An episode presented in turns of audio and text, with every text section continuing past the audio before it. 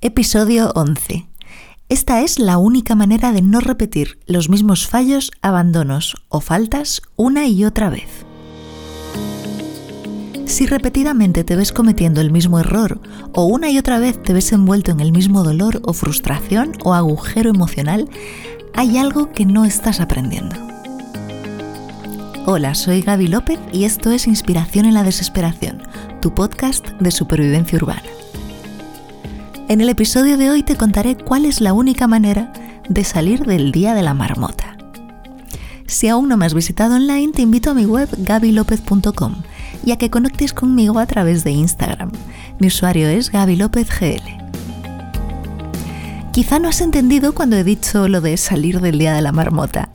Te explico. En 1993 se estrenó una de mis películas favoritas, Atrapado en el tiempo o El Día de la Marmota. En la película vemos a Phil, un hombre frustrado, arrogante y aburrido con su trabajo, quien tras transmitir por televisión El Día de la Marmota, un día muy famoso en un pueblo, se queda a pasar la noche allí debido a una tormenta de nieve. Phil odia el pueblo por pequeño y por aburrido. Y a la mañana siguiente, según suena el despertador, y a medida que pasa el día, Phil se va dando cuenta de que está viviendo de nuevo el día de la marmota está atrapado en el tiempo. Tras repetirse varias veces esta situación, Phil descubre que es el único consciente de este extraño fenómeno, de que día tras día el día es el mismo una y otra vez. Así que finalmente Phil decide aprovechar la información que obtiene cada día para beneficiarse de ello al día siguiente. Incluso decide seducir a su compañera sin tener suerte. Día tras día es rechazado finalmente decide suicidarse, al ver que dentro de ese bucle temporal nunca logrará nada. Prueba varias formas de suicidio. Se tira en un coche por un acantilado, se arroja de un edificio, se mete a la bañera con una tostadora de pan. En fin, todos sus intentos son inútiles y todos los días despierta en el mismo día. Al ver que esto no funciona, se deprime. Pero, aconsejado por Rita, esa compañera de trabajo a la que había intentado seducir, se da cuenta de que puede mejorar su vida ayudando a los demás. Así, comienza una vida en la que día a día hace el bien a quien lo necesite. Aprende a tocar el piano, a esculpir en hielo, a hablar en francés y también a conocer las vidas de los habitantes del pueblo. No voy a contarte más de la peli, ni tampoco el final, te la recomiendo. Pero esta película es un tesoro de enseñanzas, y en particular la enseñanza que quiero compartir contigo hoy.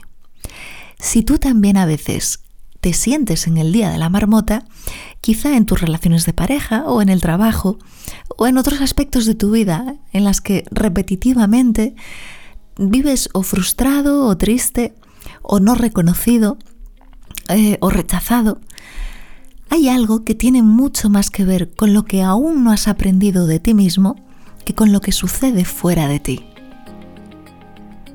Es por eso que justo antes de diseñar tu plan para lograr tus objetivos, lo que te toca es revisar, analizar y tomar conciencia de lo que no funcionó la última vez. Para ello, para hacer este repaso, esta evaluación, procura contestarte a las siguientes preguntas. 1. ¿Cuáles eran tus circunstancias cuando te propusiste hacer aquello que querías hacer? 2. ¿Cuáles eran tus metas concretas? ¿Las tenías concretas o eran simplemente unas metas difusas, eh, generalizadas, como quiero estar bien, eh, quiero eh, ganar más dinero, quiero... Son metas muy difusas. ¿En verdad tenías unas metas escritas o simplemente las habías dicho en general? 3.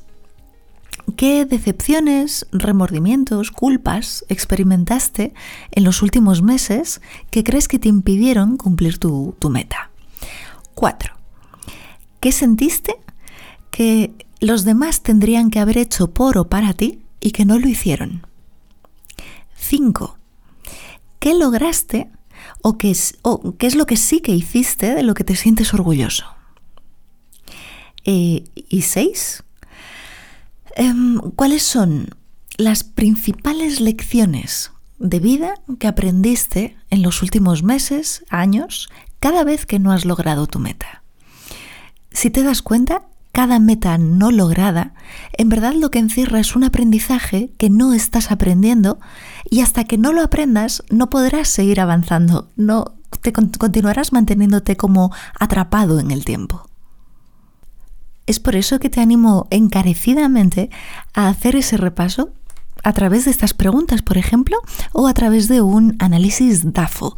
El análisis DAFO es algo que se hace más bien en el ámbito de empresa, pero que a nivel personal es súper útil.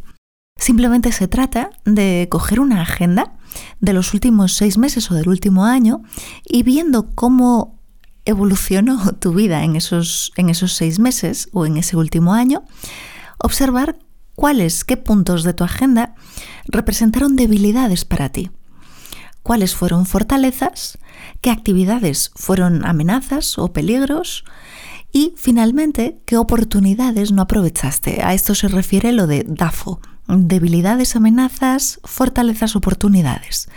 Una vez que hayas hecho este análisis de los últimos seis meses de todas las actividades que tengas apuntadas en tu agenda, podrás darte cuenta todo aquello que te impidió avanzar, que tenía que ver más contigo que con los demás, eh, también aprenderás qué es lo que absorbe tu energía y también te darás cuenta de aquello que te llena de ánimos, de ilusión, lo que te motiva y quizá eh, actividades a las que no habías prestado atención que lejos de ser perjudiciales o de ser pérdidas de tiempo, que a veces nos parece que perdemos el tiempo eh, o leyendo una novela o viendo una serie, y sin embargo no nos damos cuenta que suelen ser momentos de relax muy constructivos. Bueno, te animo a hacer tu DAFO, tu revisión, tu análisis, para que por fin puedas diseñar esas metas y cumplirlas de una vez, saliendo del día de la marmota. Muchísimas gracias por escucharme otro día más en Inspiración en la Desesperación.